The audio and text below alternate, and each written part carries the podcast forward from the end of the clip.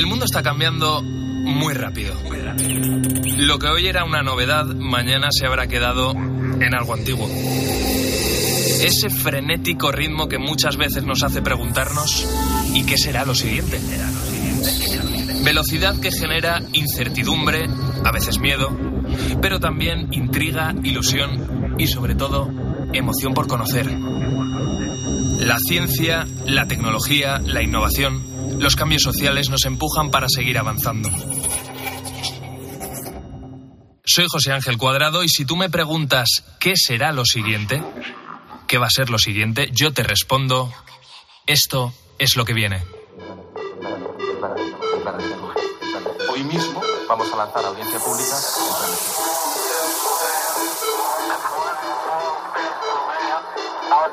en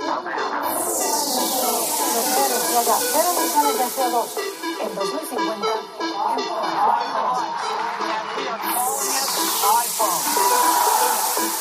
El comité ha llegado a una conclusión científica clara. Es una vacuna segura y efectiva. En COPE, José Ángel Cuadrado. lo que viene. El año pasado en nuestro país hubo 71,6 millones de turistas internacionales. Somos la segunda marca turística más reconocida del mundo y el tercer país del mundo que más turistas recibe al año. ¿Por qué? Pues porque tenemos buena comida, buena gastronomía, mucha playa y de mucha calidad, una oferta muy amplia que engancha a los turistas de hoy. Pero ¿y en el futuro? Vamos a poner una fecha razonable. Año 2040, casi 20 años. ¿Van a cambiar mucho las vacaciones del futuro? ¿Qué tal? ¿Cómo estás? Yo soy Álvaro Sáez y hoy en lo que viene vamos a hacer las maletas, vamos a meter todo lo necesario para descubrir cómo va a ser el turismo del futuro. Salida del vuelo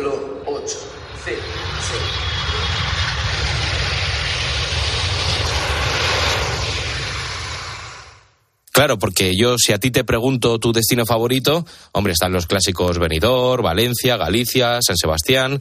Eh, si salimos fuera de España está Nueva York, Sydney, París, por supuesto. Cada uno tiene su encanto, pero esto es lo que viene y aquí hablamos de futuro, nos gusta fliparnos de vez en cuando, así que vamos a cambiar ese por algo un poquito más espacial. Five, four, three, two, one.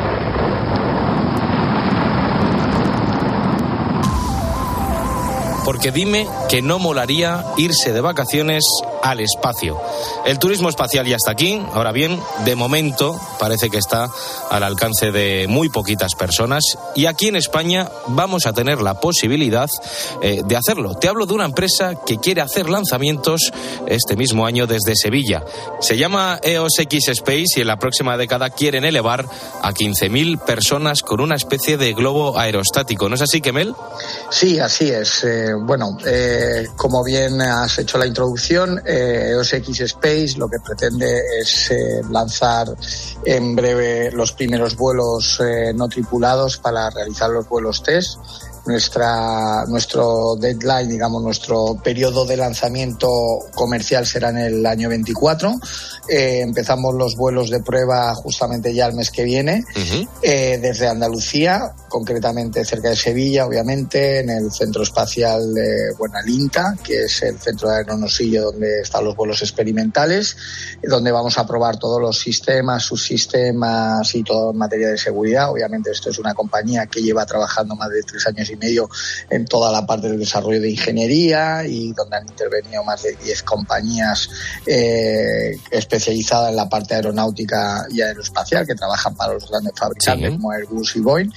Eh, lo digo lo digo esto porque quiero que la gente entienda de que esto es una cápsula donde intervienen precisamente no solo una parte de seguridad sino también grandes compañías que son los que realizan el desarrollo a los grandes fabricantes de la, de la aviación. Eh, Kemel, sí, la dinámica del viaje al espacio sería subir en una especie de, de cápsula eh, propulsada por un, un globo de helio de una duración de, de cuánto tiempo aproximadamente. Bueno, pues la nave en total so- subirán siete personas más un piloto.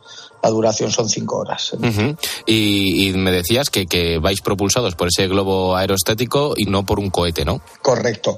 Vamos impulsados por un gas noble que es, el helio no es contaminante. ¿Y los eh, viajeros van a, van a necesitar algún tipo de entrenamiento?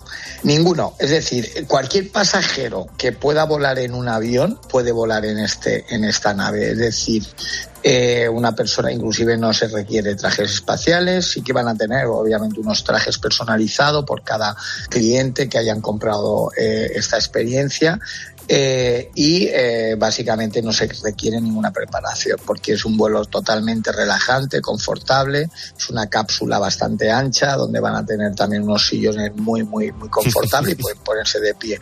En una duración de cinco horas eh, le voy a contar un poco el Sí. total del viaje, ¿no? Es decir, en dos horas y media estás ya a la altitud de 40.000 metros, justamente en, al límite de la estratosfera. De ahí estás una hora y media contemplando la curvatura del planeta con el halo azul, el- el- el- las estrellas, el sol.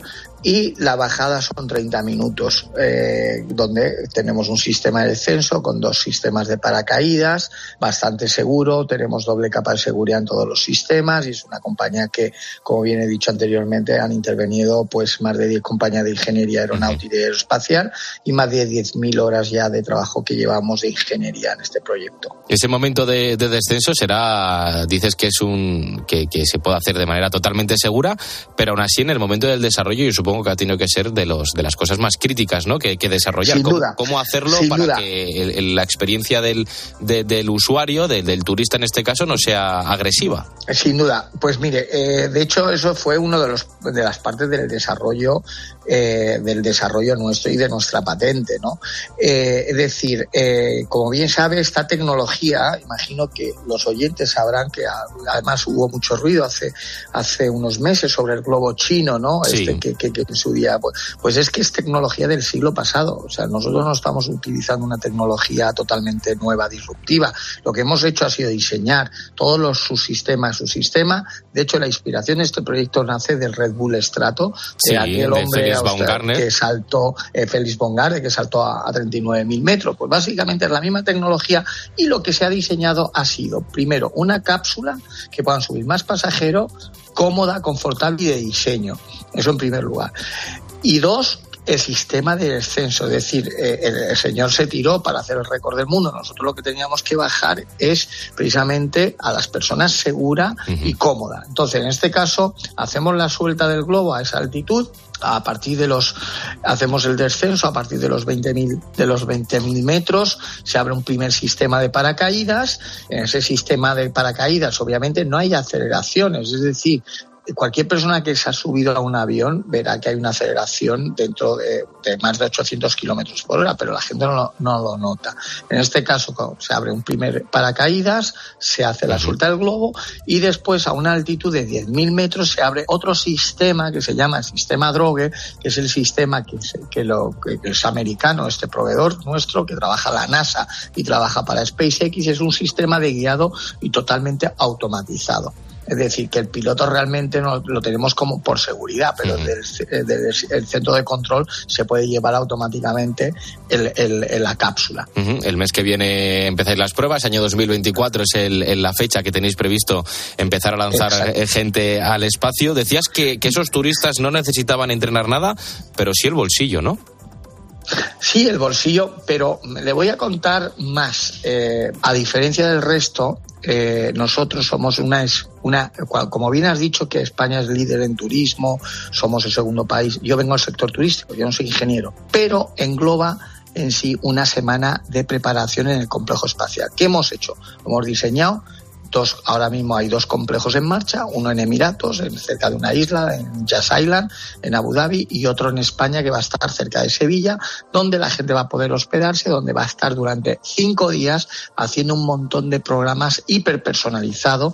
Metemos un tema de nutrición, metemos un tema de, de longevidad, un tema de hiperbálicas, o sea, un montón de actividades que además aparecen en la web que podrán ver y a diferencia de los otros players que solo volar, nosotros le damos un door to door, como se llama, puerta a puerta. Es decir, el cliente, este tipo de cliente paga eh, un precio de 150.000 euros donde es un paquete de una semana en el complejo espacial y el último día es el vuelo. 150.000 euros por una experiencia completa que, desde luego, suena muy bien, suena a futuro. En España estamos buscando estar en ese germen de, todo ese turismo espacial que, que, ya ha empezado y que se va a desarrollar seguro en los próximos años todavía mucho más. Todo eso con EOS X Space, esa empresa eh, que quiere subir desde Sevilla 15.000 personas en los próximos 10 años. Kemel Carbasi, CEO y fundador de EOS X Space, eh, a nosotros nos vas a hacer descuento, ¿no? Por supuesto, no. Bueno, tenemos a, para los periodistas, tenemos que podrán subir para los vuelos precomerciales, donde obviamente esto es cuando, cuando yo abría un hotel, ¿no? Hacíamos ensayo, pero este, en este caso no sois conejillo de India, ya está ensayado y demás, donde probaréis en los vuelos, obviamente. Pues que me apunta Álvaro Sáez ahí, como en, en ese primer vuelo precomercial, que yo voy, vamos, de cabeza. Exacto, pues muchísimas gracias, muy amable. A ti, Kemel Carbasi, CEO y fundador de EOS X Spain, gracias por hablarnos del turismo del futuro aquí en lo que viene. Bueno, ¿y qué más podemos contar aquí en lo que viene de ese turismo del futuro? Pues, pues básicamente que la tendencia eh, que están siguiendo todos los destinos es muy parecida y todo pasa por, por el conocido turismo inteligente. Eh, y quien eh, pues ayuda a esos destinos a convertirse en inteligentes son los que más saben. Entre ellos está Estrella Díaz, que es investigadora y profesora de la Universidad de Castilla-La Mancha. Estrella, bienvenida a lo que viene. Muchas gracias por la invitación. ¿Tú harías turismo espacial? ¿Te gustaría? ¿Por qué no? Claro que sí, sería una nueva, una nueva experiencia y al final el, el turismo está formado de, de, diferentes, de diferentes experiencias. Uh -huh, pues eso sí que sería una buena experiencia, como nos ha contado Kemel. Eh, al final la irrupción de la tecnología nos llega ya a plantearnos este tipo de cosas como, como reales, ¿no? Es alucinante y eso que precisamente lo que está cambiando también es la manera en la que nosotros queremos disfrutar de, de nuestras vacaciones. La tendencia está cambiando. Antes buscábamos sol y playa o, o montaña, pero al final no complicarnos la vida y ahora parece que eso ya no es así, ¿no? No, la verdad es que están cambiando los, eh, los gustos y las preferencias de, de los diferentes uh -huh. usuarios turísticos.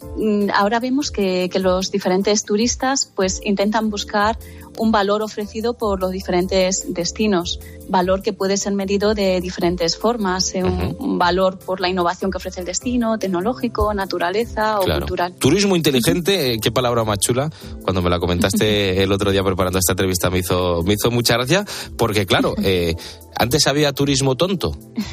no, pero quizás se han, no sé, se han encontrado diferentes elementos que pueden tener un gran impacto en que pues eh, mejore la, la satisfacción de, de, de, las personas que van a visitar determinados destinos y también mejore la calidad de vida de, de los residentes. Uh -huh. Y en la base de todo esto están los datos, ¿no? Como al final en cualquier avance tecnológico que comentamos aquí en lo que viene, los datos siempre están ahí en el centro. Ahora vamos a hablar de, de esos datos, de lo que significan, de lo que conseguimos con ellos, de dónde se sacan, pero antes, eh, eh, el turismo inteligente lo que busca es, lo adelantabas, eh, ofrecer la mayor experiencia a los turistas y también ayudar a los residentes a, a un, un, turismo más sostenible, ¿no? Sí, eso se pueden considerar los, los dos objetivos principales, además de, de ayudar pues, eh, a mejorar la, la, competitividad, la productividad de las, de las diferentes empresas, en este sentido, empresas turísticas que están en un, ciudad, un pueblo, en definitiva, un determinado destino. Entre tus labores, que son muchas, eh, eh, asesoras también dentro de la Unión Europea a esos destinos para que se vuelvan más inteligentes y que integren mejor esa tecnología, ¿no? Sí, exactamente. Eh, estamos asesorando un grupo de 10 expertos a nivel, a nivel europeo a, a 48 destinos con diferentes características y bueno, les damos diferentes eh, consejos, eh, asesoramiento de cómo mejorar pues elementos como la innovación, la tecnología, sostenibilidad, eh, mejora de la formación y sobre todo está muy centrado en la gestión de datos. ¿De qué datos estamos hablando? Bueno, estamos hablando de, de, datos turísticos que pueden proceder de diversas fuentes, tanto de, de fuentes estadísticas, uh -huh. eh, pero también eh, datos que provienen de encuestas que realice el destino pues, eh, a establecimientos turísticos como hoteles, restaurantes, guías turísticos, encuestas que se pueden hacer a, a turistas, a, a, los propios residentes y también datos que provienen pues, de, del análisis digital, del marketing digital. Uh -huh. Y con esos datos, Estrella, ¿qué conseguimos? Ponnos algún caso concreto. Bueno, pues eh, sobre todo conseguimos eh, poder hacer eh, previsiones de cómo, sí. cómo puede ser el turismo en, en ese destino. Eh, se analizan cuáles son las búsquedas que, que se han realizado por parte de los, de los usuarios antes de visitar el destino y, bueno, pues se puede determinar cuál será la afluencia de, de, usuarios, de turistas en los próximos meses, qué tipo de características tienen, como bueno, pues edad, eh, preferencias, gustos, y de esa forma pues se puede preparar el destino para, para los, los, propios, los próximos visitantes. Entre los 48 destinos que tú y un grupo de 10 eh, investigadores eh, de la Unión Europea pues asesoráis, están algunos destinos españoles. Entre ellos está venidor, ¿no? Está Gijón. Sí. Está, está, hay un montón de sitios que, te sorprenderían, ¿no? Porque al final están aplicando todas estas, estos protocolos de actuación, estas eh, técnicas, ¿no? Para, para hacer que su turismo eh, sea mejor en cuanto a la experiencia de usuario. Sí, exactamente. Hay diferentes eh, destinos españoles eh, con características muy diferentes, con tipos de turismo muy diferentes. Como bien has comentado, Benidorm es uno de, los destinos, pero también está eh, Sierra de Cazorla con un turismo más de naturaleza o Las Rozas en Madrid con un turismo pues más de compras, mucho más vinculado a compras, a, eventos deportivos. Benidorm, ¿Cómo ha cambiado este destino después de aplicar todas estas pautas? Bueno, Benidorm, em, seguramente eh, todas las personas que nos escuchan pues eh, lo sabrán, fue el primer destino en certificarse como destino turístico inteligente, eh, pues dentro de, la metodología creada por, por Segitur y bueno, pues realmente ha hecho acciones revolucionarias en cuanto al uso de la tecnología. pues vemos, eh, eh, vemos ejemplos de, cómo empiezan a utilizar el, el metaverso, los gemelos digitales, eh, o cómo, cómo, por ejemplo, pues se realicen, realizan una gran previsión de cuál será el, el turismo o turista o de dónde vienen los turistas para, para, los próximos meses. Pero sobre todo revolución tecnológica y revolución vinculada a marketing digital, uso de influencers, bueno, venidores que realizan muchísimas acciones. Sí, sí, eh, comentabas ese tema del, del, metaverso, porque más allá de los datos, la tecnología eh, también se va a integrar en, dentro de, esa experiencia, ¿no? Sí, al final, eh, pues por ejemplo, el uso del, del metaverso eh, pues va a permitir atraer a un público mucho más joven, un público nativo digital y va a permitir a los, por ejemplo, a los hoteles o a los destinos diseñar y crear eh, el viaje soñado ¿no? de estas personas. Pero también puede ayudar, ayudar a mejorar la formación eh, a los empleados que, pues, que trabajan en esos establecimientos. Al final vemos que vamos creando espacios que se denomina eh, eh, digitales, es decir, se intenta integrar el mundo físico con el mundo digital para al final pues mejorar la experiencia del cliente. Estamos hablando con Estrella Díaz, investigadora y profesora de la Universidad de Castilla-La Mancha, que asesora a, muchos destinos dentro de la Unión Europea en ese turismo inteligente. Hablabas de la formación de, los propios trabajadores. Hace un rato he estado hablando con Fernando Suárez, que es presidente del Consejo General de Colegios de Ingeniería Informática aquí en, nuestro país, y me comentaba esto cuando le he preguntado por una posible pérdida de puestos de trabajo. Muchas veces se habla de que la digitalización y la automatización de procesos puede conllevar la desaparición de perfiles o de puestos de trabajo. Pero al final también lo que estamos viendo es que desde el punto de vista tecnológico estos puestos de trabajo eh, superan con creces la cantidad de profesionales que existen. Por lo tanto, eh, el problema realmente es inverso. El problema es que seamos capaces de satisfacer la demanda del sector para crear todos estos perfiles.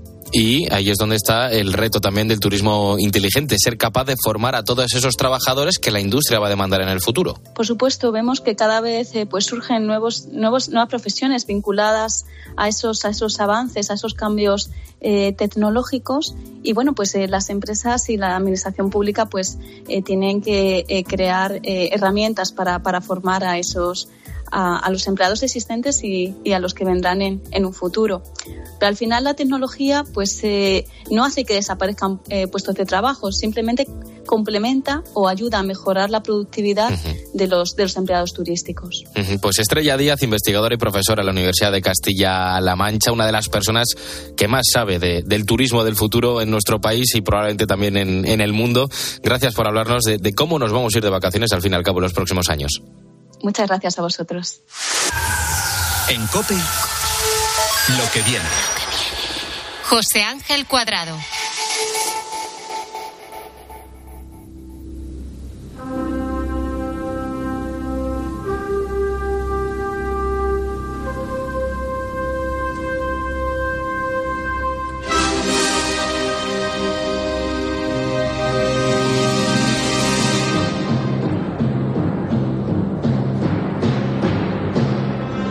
Seguro que esta banda sonora te suena y mucho, lo mismo hasta te da algo de miedo, pero que enseguida te teletransporta a un misterioso viaje en el espacio y hasta ahí es precisamente donde nos vamos a ir hoy.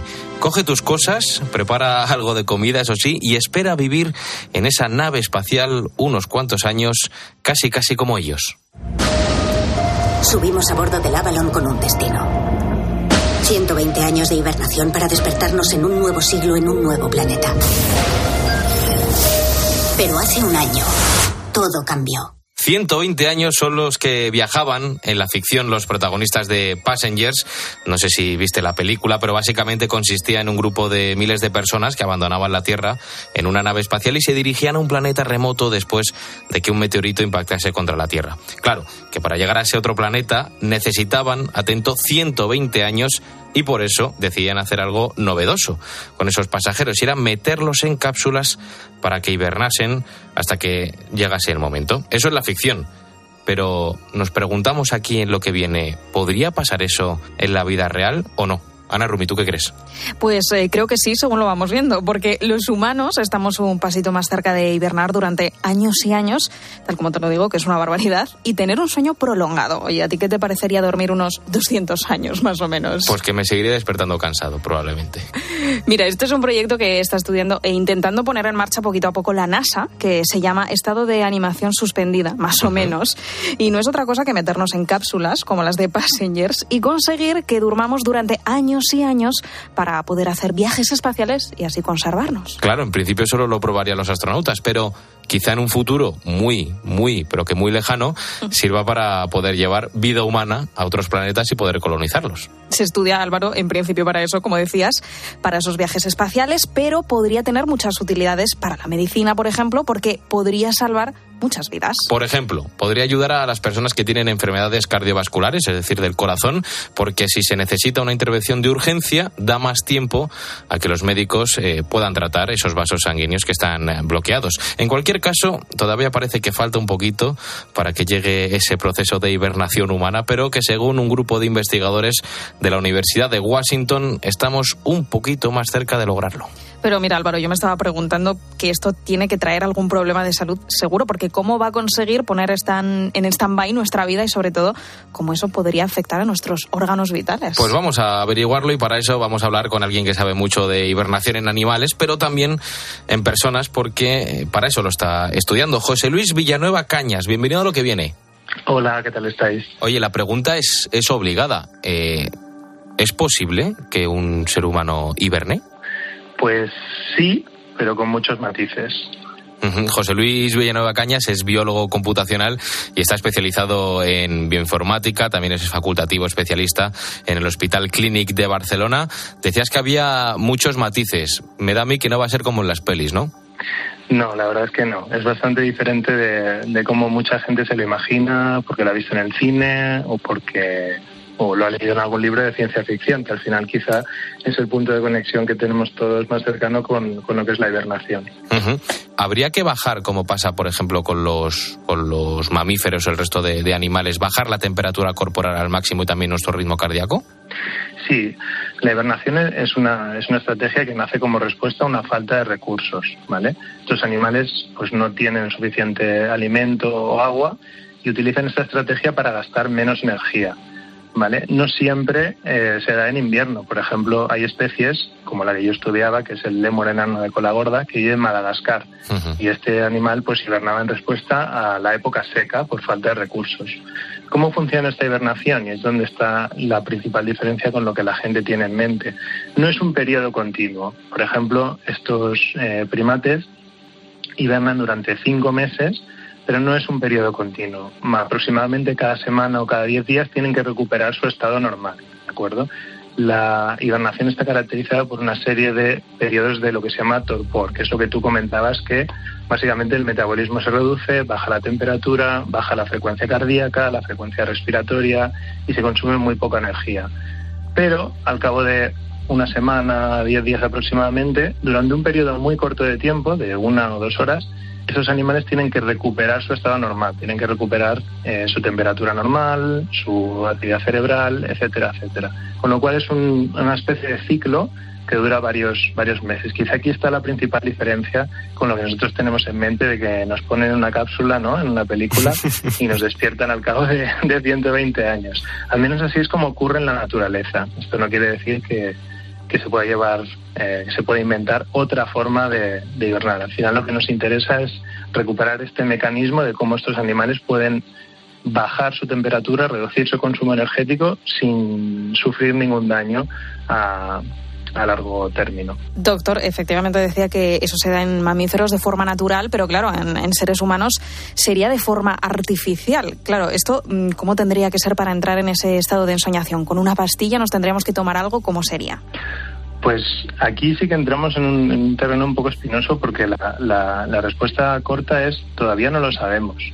Eh, de hecho, la NASA encargó hace unos años una serie de informes eh, hay uno muy famoso de una empresa que se llama Spaceworks, y ahí lo que hacían era intentar eh, buscar en la literatura formas de cómo podíamos hacer que, los humanos entraran en, en, este periodo de, en este estado de hibernación. ¿vale? Lo primero que hay que decir es que los científicos creemos que, que, los humanos pueden, pueden llevar a cabo este proceso porque lo que sí que se ha descubierto es que la mayor parte o casi todos los genes que regulan eh, estas, eh, este proceso son comunes entre los mamíferos. Eso quiere decir que nosotros tenemos la maquinaria, estamos equipados para poderlo hacer. Otra, otro tema es cómo activamos esta maquinaria que... si no hemos tenido la necesidad nunca, pues, pues no se activan, claro. Bueno, yo he tenido la necesidad de dormir mucho, pero de hibernar todavía no. Después de una buena comida, alguna siesta larga sí que nos hemos echado. Eso sí. Entonces no se sabe muy bien, no se sabe muy bien cuál sería la estrategia idónea para, para, para entrar. Eh, hay como tres eh, vías de entrada. Una sería eh, a través de la temperatura, bajando gradualmente la temperatura. Otra sería a través de, pues lo que tú comentabas, algún tipo de droga o, medicamento que consiguiera iniciar este proceso.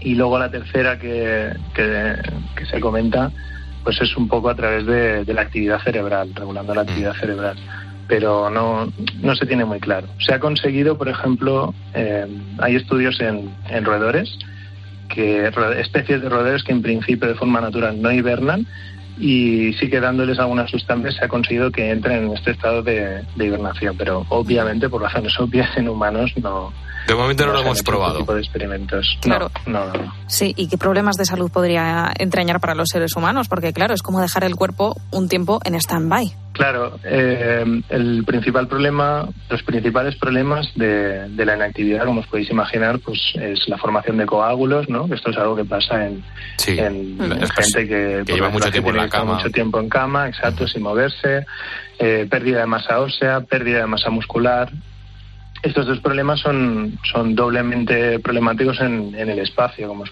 como os podéis imaginar. Eh, siempre salen pues los astronautas haciendo ejercicio porque en condiciones de, de, ingravidez la masa ósea, la masa muscular se pierde a una velocidad mucho más rápida. Entonces estos son los principales eh, escollos. Después el otro que yo eh, veo es este que os comentaba, que en realidad la hibernación está pensada para cada X eh, tiempo recuperar. Sí, que no es algo continuo. Normal. Exacto, porque se sospecha que está relacionado con eh, evitar daños cerebrales y evitar daños de otro tipo. La gracia de la hibernación es que en, animales, cuando se despiertan, cuando vuelven a su actividad normal, o tienen muy poco o no tienen prácticamente ningún tipo de pérdida muscular o, pérdida cerebral o pérdida, de, o pérdida ósea. Esos serían los principales eh, problemas o, escollos y por lo que se estudian muchas especies que hibernan, porque muchas no, una vez acaban este proceso, pues no presentan este tipo de daños. Estamos hablando de hibernación humana con José Luis Villanueva Cañas, es eh, biólogo computacional, facultativo especialista en el Hospital Clínic de Barcelona, especializado en bioinformática, y hablamos de, de hibernación humana porque parece ser que es la única manera de poder llegar a otros planetas, como pasa en la película de Passengers. Pero José Luis, aparte de para poder llegar a otros planetas y colonizarlos, ¿para qué se te ocurre a ti que puede ayudarnos la hibernación humana?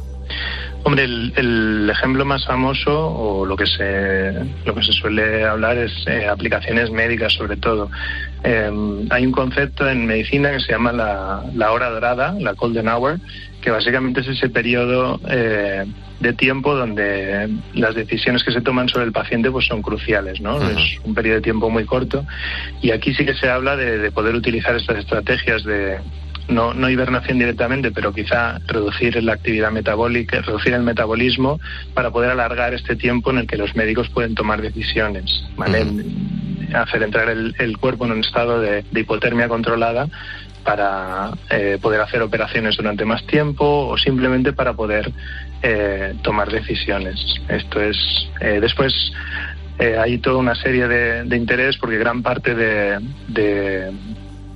de la genética implicada en este tipo de en la hibernación está relacionada con, con el metabolismo de los lípidos, por ejemplo. ¿Y eso, eso para qué serviría?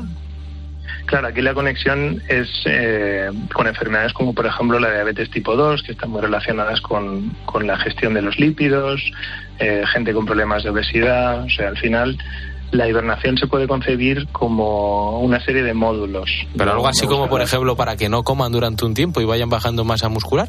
Eh, bueno, no, no exactamente, sino para evitarlos, eh, para evitarlo, por ejemplo, me explico. Eh, las personas obesas pues tienen tendencia a desarrollar diabetes tipo 2 porque tienen muchos lípidos circulando por sangre y bueno una serie de una serie de cosas entonces el estudio de este de de la hibernación nos puede ayudar a entender mejor cómo, cómo, se, cómo se genera esta diabetes tipo 2 a partir de, o de personas que, que tienen problemas de, obesidad, por ejemplo.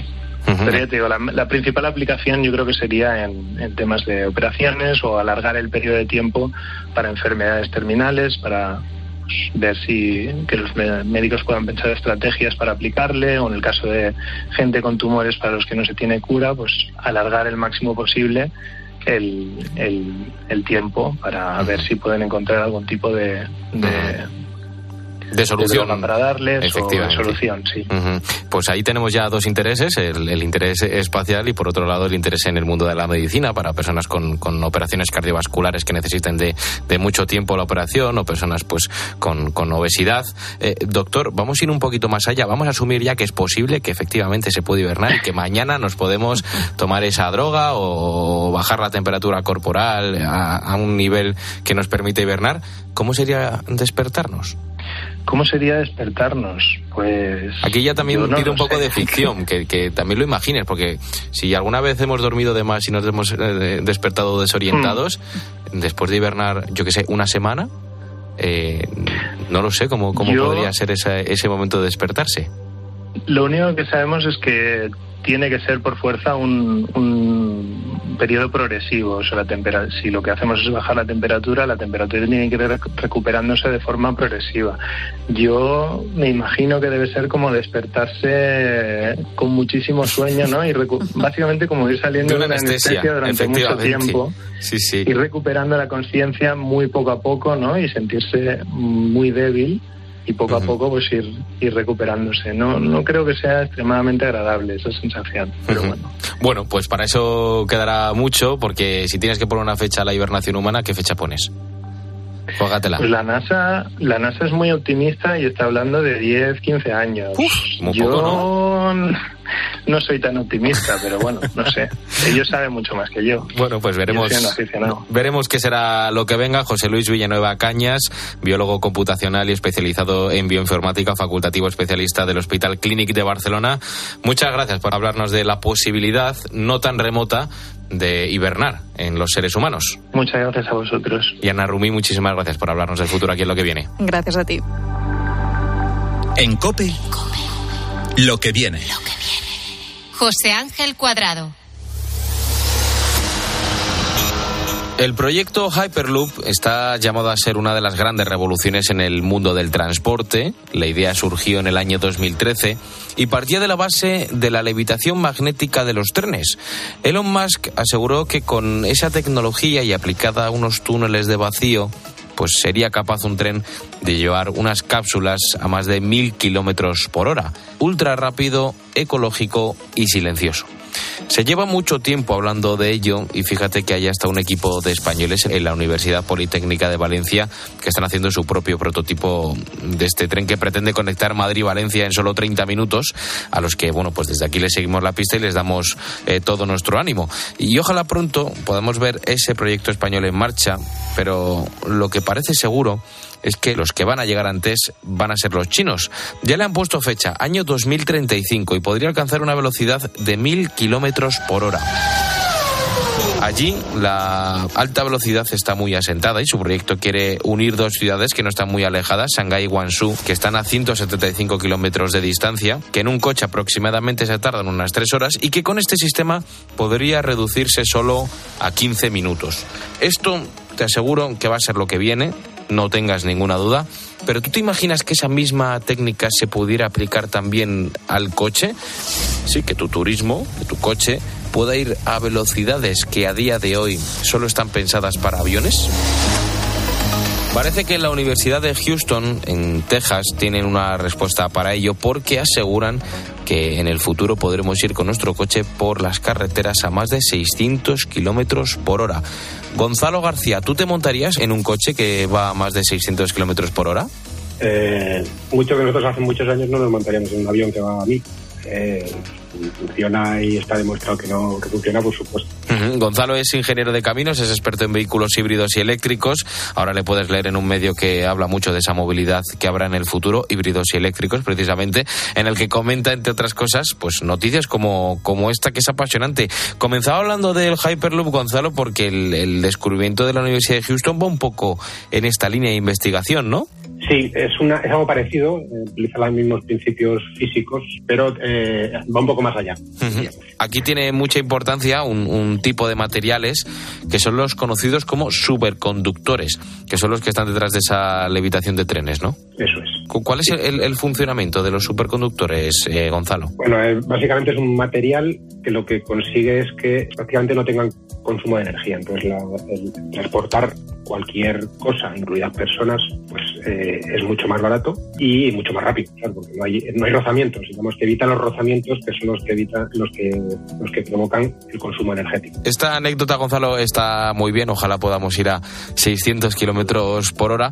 Pero aquí hay un punto súper importante en, en este hallazgo que creo que es lo que lo hace realmente interesante, que tiene que ver con el hidrógeno y su posibilidad de transportarlo. Sí, esto, este, lo que decía antes, el- esta, esta idea de Houston, este proyecto de Houston que no está definido y es un poco, está un poco todavía en el aire, lo que añade al, al Hyperloop, que son solo cápsulas, bueno, son cápsulas que transportan personas vacío y con superconductores, es que además de transportar personas, mm, transporta energía. Utiliza el, el hidrógeno para, además de, de enfriar los superconductores, además lo, lo tras- transporta ese hidrógeno y lo utiliza para transportar personas, materiales, eh, lo que sea. Como una unión de dos cosas diferentes que lo hace eh, via- eh, económicamente viable. O debería hacerlo económicamente viable, que es lo que no ocurre ahora con el Hyperloop, que es una cosa que es, por supuesto, costosa, no hay nada hecho y es la ventaja. ¿Por qué el hidrógeno es combustible del futuro? Pero necesitan energía para necesitas electricidad. Esa electricidad se puede sacar del hidrógeno. Hay varias formas de sacarlo. El hidrógeno se puede utilizar como un combustible, como si fuese la gasolina. Igual, lo metes en un, de- en un depósito, eso explota y tal, que hace la misma función que un depósito,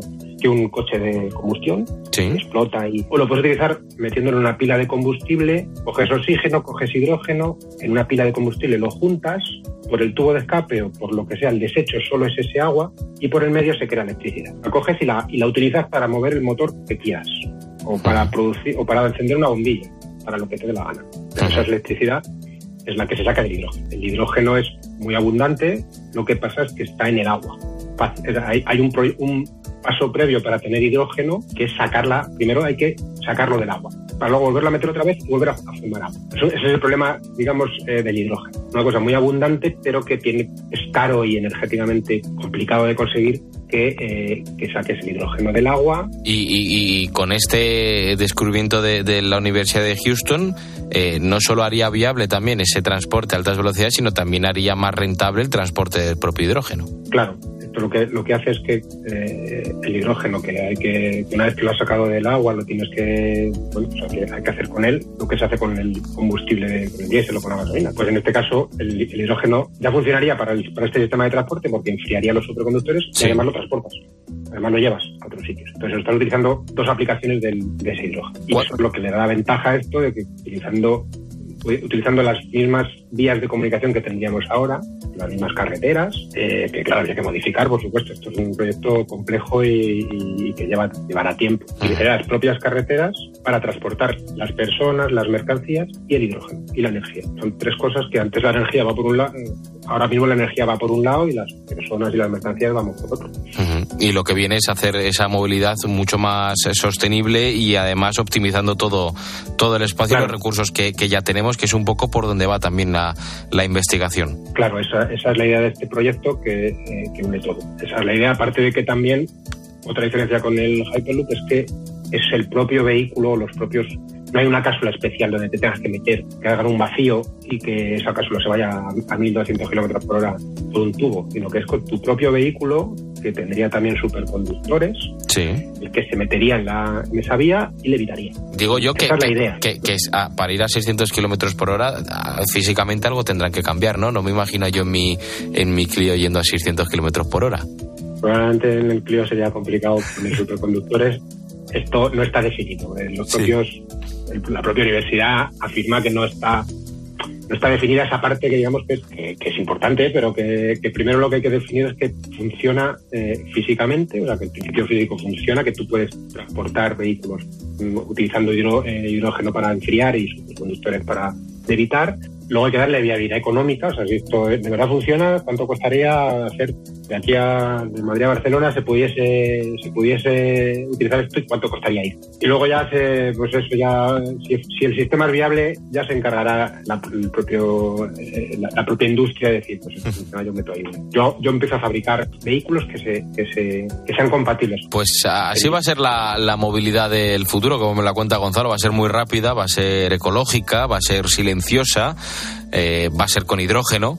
Y, veremos ya simplemente lo que hay que hacer es echar cuentas para ver cuando, cuando este proyecto, esta idea que tiene la Universidad de Houston se puede llevar a cabo en, en, la mayor parte de, los países del mundo. Que digo yo que para eso queda aún. De, todas formas, habría que aclarar también la movilidad. La movilidad va a ser eléctrica, eso es lo importante. Luego habrá de todo, habrá hidrógeno para algunas cosas, eh, baterías para otras y será aplicable en diferentes, diferentes ámbitos. Esa es la parte quizá más, más clara, que la parte de combustión, que es la que provoca que el medio ambiente esté como está y que tengamos estos cambios, la, parte del transporte se va, va a pasar de echar humo a ser eléctrico.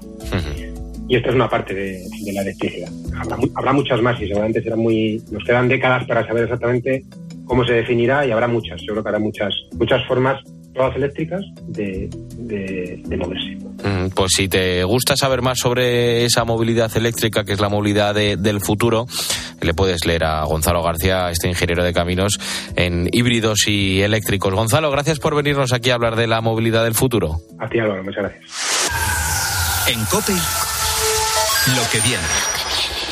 José Ángel Cuadrado.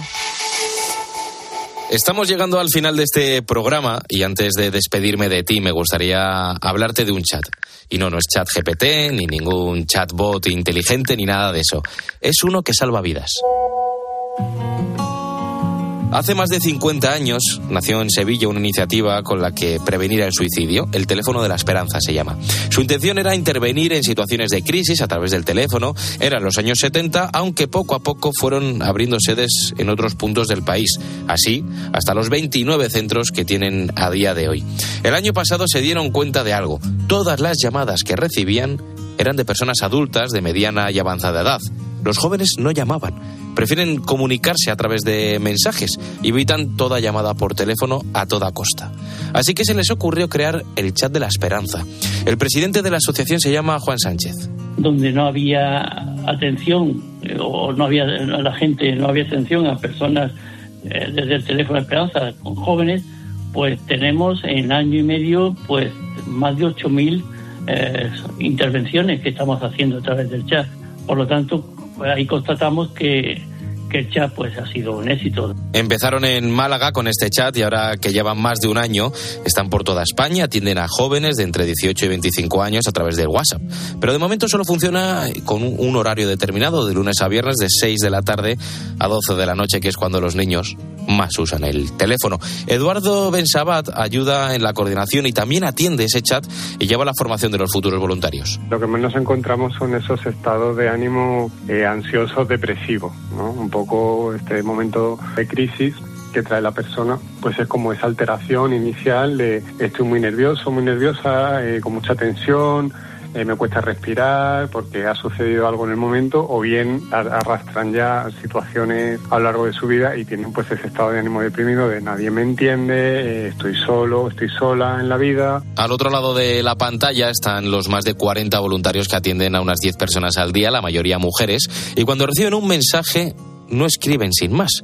Los voluntarios cuentan con un protocolo de actuación poco la bienvenida, la contención de la crisis, que es eso, preguntar a la persona cómo se siente, qué es lo que sucede, en qué situación se encuentra, explorar un poco el entorno y ya pasaríamos a lo que sería un poco la derivación, ¿no? Después de esa exploración del entorno, con qué medios cuenta la persona, con qué apoyos cuenta la persona, a dónde puede acudir, dependiendo de su problemático, pues ahí ya derivamos, ¿no? En los últimos años la salud mental ha ganado mayor protagonismo y más a raíz de la pandemia. Lo cierto es que ha dejado de ser un tema tabú y cada vez más se habla de ello.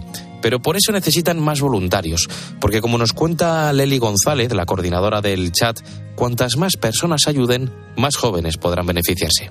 Nuestra ilusión es poder ir ampliando este horario hasta que bueno que sea igual que que se utiliza por teléfono, ¿no? Que son las 24 horas del día los siete días de la semana. Y los voluntarios que trabajan aquí, que ayudan aquí, también son gente joven y por lo general han estudiado psicología. Todos reciben formación antes porque pues, tienen que estar preparados para atender cualquier situación. Pues hay personas que llaman con síntomas de ansiedad, con síntomas, síntomas depresivos, autolesiones, jóvenes que se, que se autolesionan. Y el trasfondo un poco es como la soledad, un sentimiento de, de soledad, de estar, sí, de no tener herramientas para afrontar los problemas que se les presenta un poco en el día a día, ¿no? Leli, la coordinadora, está muy contenta con los resultados, aunque sabe que lo mejor está por venir. Bueno, pues el balance que nosotros hacemos es muy positivo en relación a la necesidad ¿no? de que existiera este medio para atender a jóvenes y adolescentes en situación de crisis. Nosotros desde, desde esa fecha, desde el 22 de marzo hasta ahora, mediados de junio, hemos tenido 7.179 conexiones, teniendo en cuenta que el horario de momento es de 6 de la tarde a 12 de la noche, de lunes a viernes. Ahora mismo el chat de la esperanza tiene un objetivo claro, poder estar operativo las 24 horas del día y la verdad es que es muy sencillo contactar con ellos y cualquier persona que lo necesite puede hacerlo. Eduardo Bensabat, el coordinador de chat, nos recuerda cómo. Se descarga la aplicación en el teléfono móvil, una aplicación gratuita que es eh, conéctate.social, se llama es la aplicación que tenemos del chat de, o sea, del teléfono de la esperanza y ahí dentro de esa aplicación se encuentra se encuentra el chat. El teléfono de la esperanza con el que tanto tiempo llevan trabajando también sigue activo, solo hay que llamar al 717 033 717 o al 952 261 500. Los dos son gratuitos y ahora también tienen un chat para los más jóvenes, porque las nuevas tecnologías, las nuevas formas en las que nos comunicamos sirven también para salvar vidas y eso, por supuesto, es lo que viene. Yo soy Álvaro Sáez, hasta aquí el programa de esta semana. La radio continúa aquí en Cope, por supuesto también en cope.es y en nuestras redes sociales. Adiós, adiós.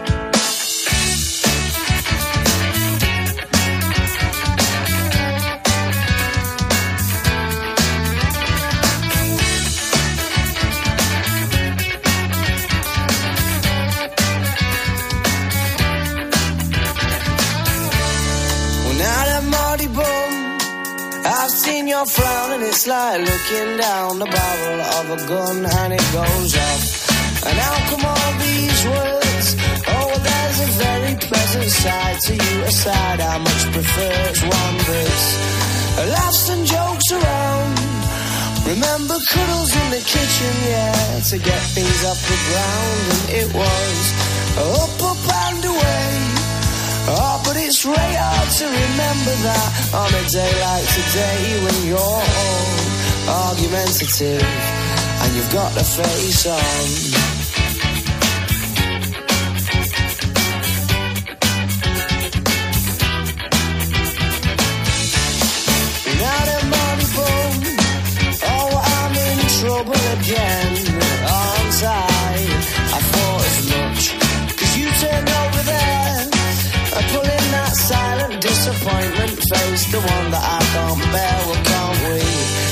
Laugh and joke around?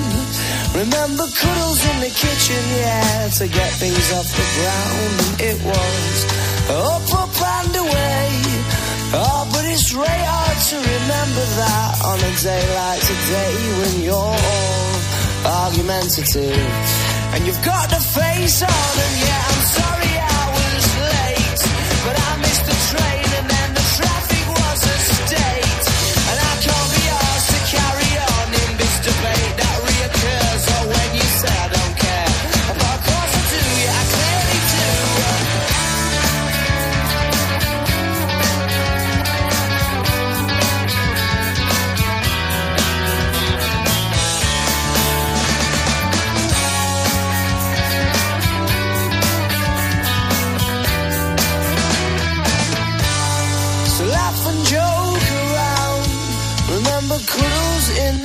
yeah, to get things off the ground. And it was up, up and away. Oh, but it's really hard to remember that on a day like today. Los beduinos creían que esto eran las voces de los jinns, los espíritus del desierto. ¿Pero qué son? ¿Tiene la ciencia explicación para los sonidos que se captan en desiertos de todo el planeta de tarde en tarde? Pues mira, hay 35 lugares en todo el planeta eh, que tienen lo que se llaman las dunas cantoras, eh, porque producen este sonido tan particular. Que Pues en esta línea, cada martes a las once y media de la mañana, Carlos Herrera y Javier Sierra. En Herrera en Cope. Si eres profesional de la construcción o la reforma, en Leroy Merlin estamos contigo, con más productos, más stock y mejores precios. Además, te ofrecemos más de 120 tiendas en todo el territorio nacional con horarios especiales de apertura desde las 7 de la mañana y un equipo de asesores para empezar la jornada contigo y con tu negocio. Únete al Club Pro y descubre muchas más ventajas. Leroy Merlin, ahora más pro. Hoy tampoco podrás dormir. La final de la Liga de Naciones ha sido de verdad una tarde intensa de radio. ¿Qué está pasando ahora mismo en el estadio de Rotterdam? Vamos a escuchar al capitán de la selección, el que ha levantado la copa. A mí personalmente me hace muy feliz, ¿no? Hola, José Lu. Hola, ¿qué tal? Como sigas así, te va a acabar fichando el Madrid. Yo te lo digo que lo veo, me ha llegado un soplo. ¿Ves, opciones o no? Juanma, aquí está Luis de la Fuente. Mister, enhorabuena. Hola, Juanma, buenas noches, muchas gracias. Nos alegramos mucho. porque ¿Usted sabe que es tendencia en España cada vez que juega la selección española como Luis de la Cope? No sé, de- desde luego, en no me tenéis. No, no, no. El partidazo de Cope. De lunes a viernes, de once y media de la noche a una y media de la madrugada con Juanma Castaño. Hoy tampoco podrás dormir.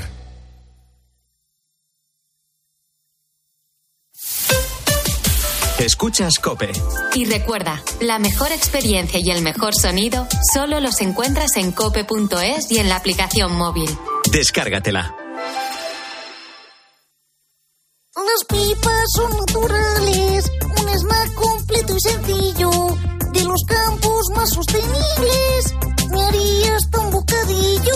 Lo que dice la canción es verdad, pero a estas alturas no vamos a convencerte con un jingle de lo buenas que son las pipas de girasol, porque tú ya lo sabes. Normalicemos lo natural. Arroba quiero mis pipas. Ex verano, hoy te digo adiós. Un verano nuevo Me ronda el corazón. Le digo chao pescado al plato combinado. Tengo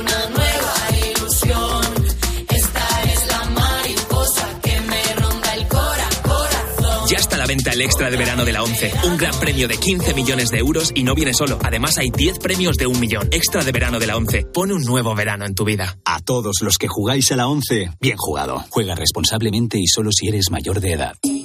Siente el power con Vodafone Flex y llévate un Xiaomi Redmi 12C gratis con tu tarifa de hogar. Vente a Vodafone llamando al 1444 o en nuestras tiendas. Vodafone, Together We Can.